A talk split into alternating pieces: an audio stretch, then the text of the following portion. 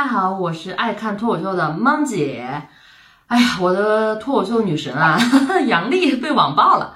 哎呦，真是笑死我了！整个这件事儿真的是，这二十五号的时候啊，效果文化搞了一场圣诞专场晚会嘛，然后请了很多脱口秀的演员，还有里里外外的一些眼球明星啊。很多很多人，然后都在这个舞台上面，就是挥洒激情。你看人家就是在那上面吧，逗个闷子，逗个乐儿，对吧？然后给这个广告商带带广告嘛什么的。但是我们杨丽杨姐就是那么的实在。杨丽在这个舞台上面怎么说的？她很想讨好的是中国男性，但是吧，就是中国男性怎么那么不好讨好呢？你看，就说这些男的是垃圾，他们肯定不愿意，对不对？很生气。然后说他们呢是好人，他们又觉得，哎，你是不是憋着坏？然后说他们是普通人，他们也不乐意。那他们是什么人？见仁见智的 言论啊。然后说到这个之后呢，就大家也都是。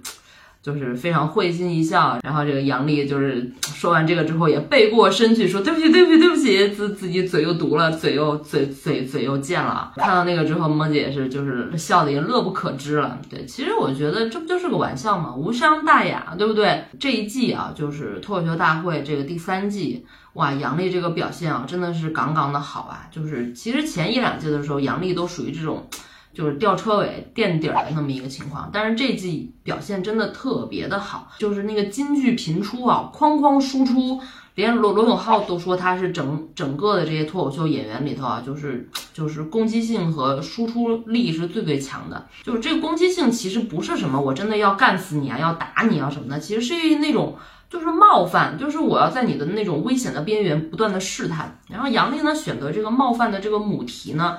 又是男性和女性之间的这个关系，这个杨笠之前就说了这么一句话，就说那个这些男人吧，有的男人怎么回事？就是明明长得那么普通，偏偏倒觉得自己很优秀。其实这句话很非常非常简单，但是呢，就是很容易引起共鸣，有很多女人心里面真的是觉得。可不就是这样嘛，对吧？所以我觉得，因为引起了共鸣，这也恰恰证明了杨笠的成功。但是呢，就这回就摊上事儿了，杨笠居然被人举报了。给你念念他那个举报的那个 email 怎么写的啊？说对腾讯视频脱口秀反跨年涉嫌性别歧视的举报啊，艺人杨笠演出内容涉嫌性别歧视，多次辱骂全体男性，煽动群众内部矛盾。制造性别对立，不利于中国特色社会主义社会和谐发展。哎呦我的天！国家广电广播电视总局，然后这个节目监督部啊，然后发了一个回执啊，非常感谢您对广播电视与视听新媒体节目的关心与支持，请附上节目中的相关截图、音频或视频方式，留下什么什么什么啊？你也可以拨打什么什么进行投诉或咨询。哇塞，就真的还把这当个事儿啊！我的天啊，真的是。哎呀，首先我我是觉得啊，就是发这个邮件的，我估计是个男的。然后我真的是觉得，真的不要乱拿中国的男性乱开玩笑，因为他们真的很脆弱，浑身绑满了小炸药、小地雷，稍稍一点小火星儿，哐就爆炸了，就是这样的一个情况。到底这个自尊心到底伤到他什么了？然后就是是因为觉得他是垃圾吗？还是因为他长得普通呢？还是因为踩到了他男人最后的底线呢？这么一个破玩意儿，然后这个管 总局还受理了，还他妈写一个回执，还真的让他去调查什么的，我都觉得这真的又可以又又又给杨笠提供了一个新的素材，又可以当做一个新的话题梗来炒一炒了。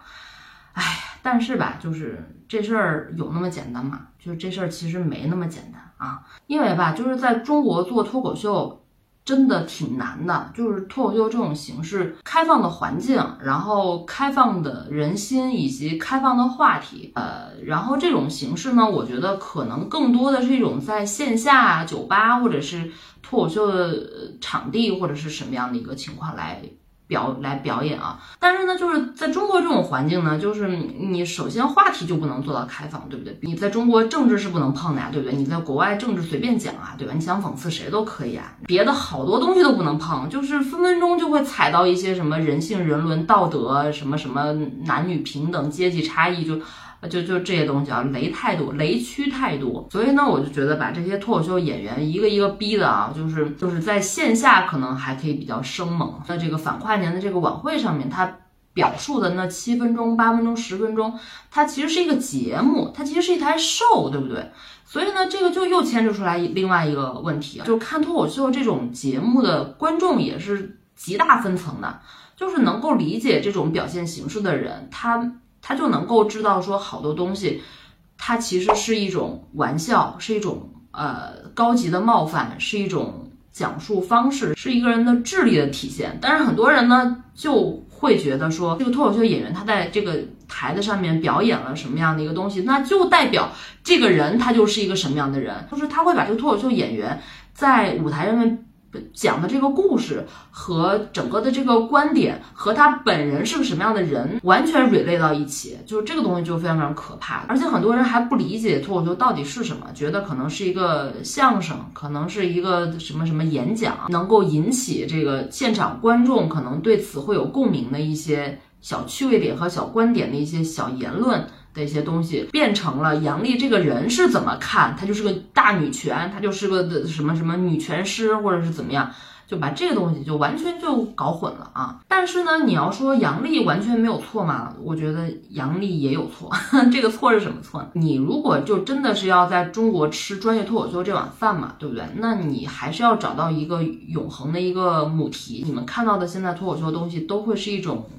呃，被编剧改过稿之后，呃，受到上级就是监察的那么一个呃文化艺术产品，对，所以呢，就是这些脱口秀演员需要在这个产品中找到他们永恒能生存下去的，能一直吃这个的一个突破口，对吧？所以呢，就要找到这个母题。呼兰找的母题是这个海归留学。的我呃背景的工程师，然后何广智找到的母题是这个屌丝，然后思文找到的母题是婆媳关系以及夫妇关系之类的啊，然后李雪琴找到的母题呢就是她的妈妈和王建国俩人的 CP，但是呢这个杨笠找的这个母题啊就非常危险，简直就是坟头蹦迪，雷点蹦迪啊，就是。女性认知，哇，那这个母题就就就是非常危险的一个事情啊，就是容易出事儿啊。但是我觉得整个这个事件啊，就是应该去背锅的，不应该是杨笠这个脱口秀演员本人啊。再说他也没什么错啊，对吧？我觉得应该背锅的是效果文化，因为出现出现这样的事情，表演和演讲的这个稿件是经过他们公司是去去确认的，这个东西不是随随便便去讲的啊。杨笠在说了这些话之后。然后被传播出来的呢，大家已经习惯于短视频的一些观看模式了嘛，所以都是三两分钟断章取义，就挑它最精华的一两句话来进行无限的这样放大去传播。那我觉得这个东西当然效果文化是愿意的，对不对？因为能捧红一个他们公司签下来的一个演员，把他们都捧成腕儿、捧成星，那么广告商就砸过来，对吧？但是但是这个演员本身他能不能，特别是能不能承受这种被举报这种？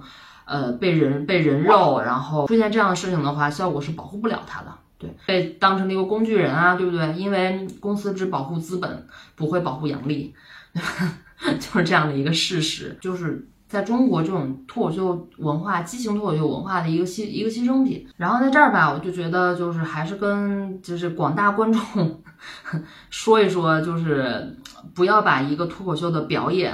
和脱口秀演员这个人中间画一个等号，做一个桥连接。特别是有一些这个，呃，脆皮男性啊，喜欢动不动就鼠标键盘侠别人，动不动就点举报按钮的那些人啊，有那功夫多读点书，锻炼锻炼身体，把自己活得像一个男人的样子，好不好？OK，就这样了。